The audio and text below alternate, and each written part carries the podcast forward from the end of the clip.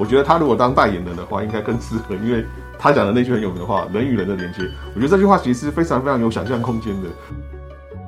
欢迎收听历史本色，我是他的好 Visa，我会和你分享古今中外结合史料与情欲文化的故事。你会发现历史本来就很情色。今天我们欢迎到经常来我们节目的新兴健康美学中心郑一新院长。哎，大家好。好，上一集我们有聊到壮阳的话题哦。其实壮阳的这种东西，真的男人很多男人都非常需要它，所以呢，因为有需要，所以就有很多厂商为了要提供给大家，就会找一些名人来代言，但是他们又不敢名正言顺的请人家代言，所以大部分通常都是用冒用的方式哦。那最近大概最有名的，大概就是我们的疫情指挥中心的发言的庄仁祥，居然变成了壮阳药的代言人哦。那我觉得其实蛮有趣的，就是他怎么没有找那个当时说出人与人连接的陈时中当状元呢？我觉得他如果当代言人的话，应该更适合，因为我觉得这句话其实非常非常有想象空间的，所以他能够用这么富有诗情画意的画面的话，告诉大家这种是性爱的动作，我觉得是还蛮有 蛮有他自己的想象空间的。那我想要跟大家想要聊的这种东西，就是其实古时候或者是在是目前在中国的历史是一个很有名的人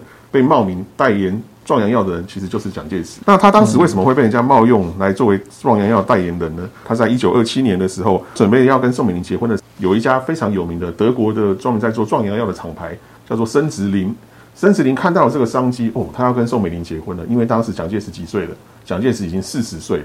那男人大概都知道，过了四十岁，那个真的是体力一天不如一天呢。所以呢，这个厂商就发现说，嗯，蒋介石如果要跟宋美龄结婚，基本上算是一个熟龄的老公了。所以呢，他就趁这个机会来打出了噱头，就是告诉大家说，诶，你如果很想要参加蒋宋美龄的婚礼，但是你没有那个资格，因为大家知道，你要参加宋美龄跟蒋介石的婚礼，你真的是身份地位要很高，你才能够参加。基本上，你要是军政大员，你要是在这方面是一个很有权势的人，你才能够参加的。所以，一般民众基本上是没有办法参加的。那这家业者就告诉你，没有关系。你如果没有办法参加的话，我可以送给你一张蒋介石的预照。那他们就拍了一张蒋介石的照片。那你要怎么样子来所得这个照片呢？很简单，他们就把广告行销跟这个政治的新闻议题结合在一起。他就告诉你，你只要把你的家里的地址给我，然后呢，把你的基本资料给我，我就可以免费送给你一张蒋介石的照片。大家猜一猜，他这张照片印了多少张？印了两百万张。然后所有的民众都跟他索取这个东西。那其实从这个故事里面，我们可以看得出来哦。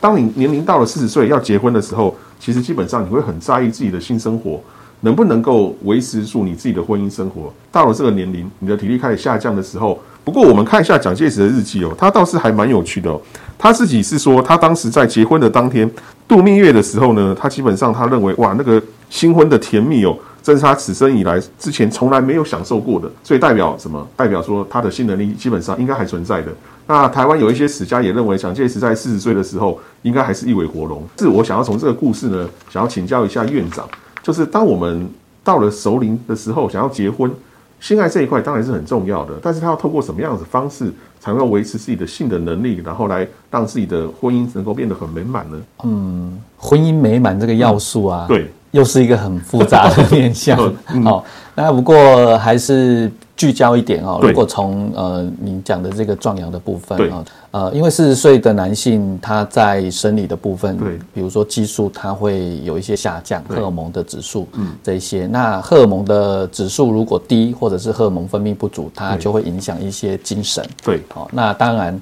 其实性爱的过程当中，这个性机能的表现，它需要的是。体力还有肌耐力嘛？哦，可是你的生理、你的激素、雄性荷尔蒙的分泌比较少的时候，这个部分就会被影响哈。所以呃，当然除了补充荷尔蒙，如果你是低的要补充之外，当然就是要训练哦，要训练这个肌耐力啊，哦，核心啊，或者是呃可以去跑步啊，提升你的心肺的一个功能。这个部分是生理的部分，再来就是心理的部分。那心理有很多，就是四十岁的男性通常都是。处于一个事业的巅峰，嗯，好，或者是要维持事业的运作，所以这个时候就有很多的压力，哦，这些工作事业的压力，还有生活上的，嗯，那当然，如果你的健康的水平不好，当然这些都会是哦压力的来源。当你心里有压力的时候，你的这个性的刺激或性的机能的反应就会被影响。那再来，如果你是四十岁才要结婚，我不知道你的设定是再婚还是哦，没有，有些有些像我们都知道，台湾现在结婚的年龄其实越来越晚了。啊所以有就是些晚婚。对，有可能是晚婚晚婚或者不管是晚婚或者是二次婚姻，那他们基本上会很应该会希望维持他们自己的婚姻生活。好，那再来我要讲的就是维系所谓的幸福需要的要素之一就是关系。嗯，好，关系的经营它很重要，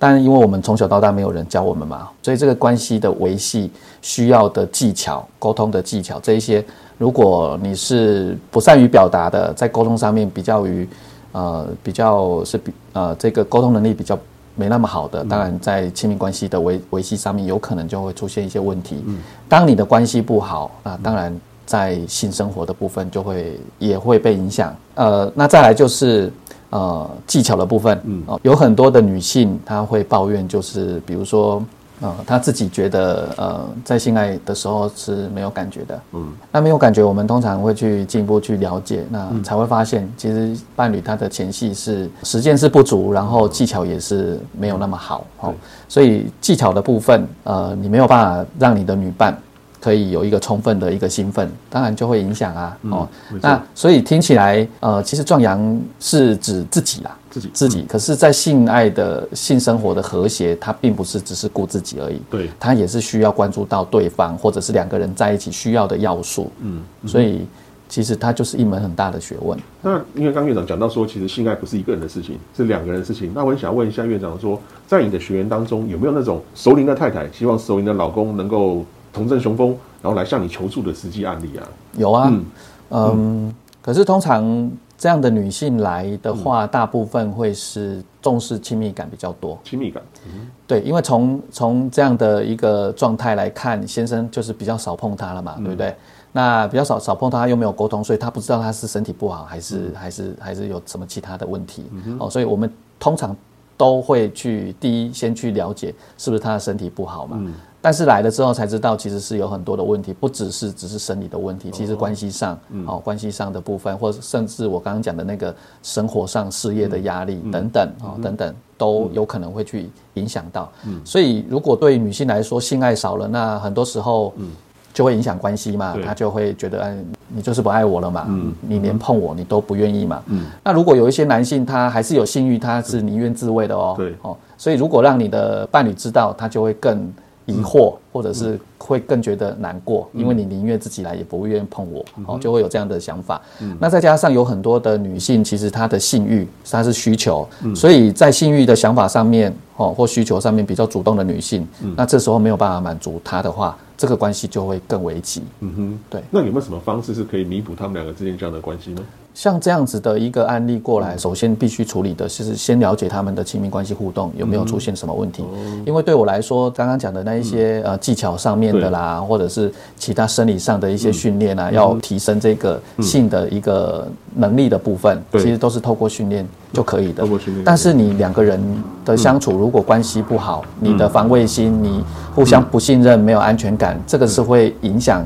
两个人要去做亲密的接触的练习的。嗯所以会先从亲密关系先去做处理。OK，好，那我最后跟大家分享一段呢，就是蒋介石他那个时候结婚，他自己说的一段话。虽然他们两个是属属于熟龄结婚，那蒋介石当然不是第一次结婚的啦。他觉得他今天能够跟他最敬爱的宋美龄女士结婚，实在是他有生以来最光荣的一天。那也认为是他自己有生以来最愉快的一天。所以呢，我们希望每一个夫妻。呃，不管你是熟龄也好，或是适婚年龄已经到了要结婚的夫妻，都能够以这一句话为你自己的中心原则，就是你跟这个人结婚走一辈子，那绝对是你这一辈子最愉快的一辈子。如果说真的是因为性爱的问题造成婚姻上面有了一些触礁，希望大家就是能够寻找那种专业人士，像是郑义兴院长这边，那可以提供大家一些最好的协助，然后让大家能够真的过得是很美满跟愉快的婚姻生活。是那我们今天呢历史文社就讲到这边，那我们谢谢郑一新院长，谢谢谢谢，拜拜，拜拜拜拜。